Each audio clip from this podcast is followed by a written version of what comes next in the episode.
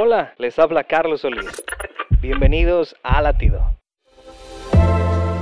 Una vez la maestra de escuela dominical preguntó, ¿qué personaje bíblico quisiera ser? Los más conocidos fueron escogidos y yo me quedaba sin opciones. Al llegar mi turno dije, José el carpintero. Todos se burlaron y un amigo me dijo, ese es un actor secundario. Me sentí mal, pero sé que escogí al mejor personaje.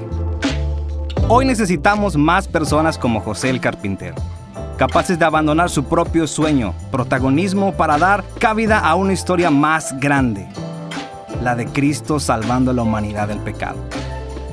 Tú y yo somos parte de esa misma historia como actores secundarios. No se trata de nosotros, sino de aquel que nos amó primero. Latido les llega a través del ejército de salvación.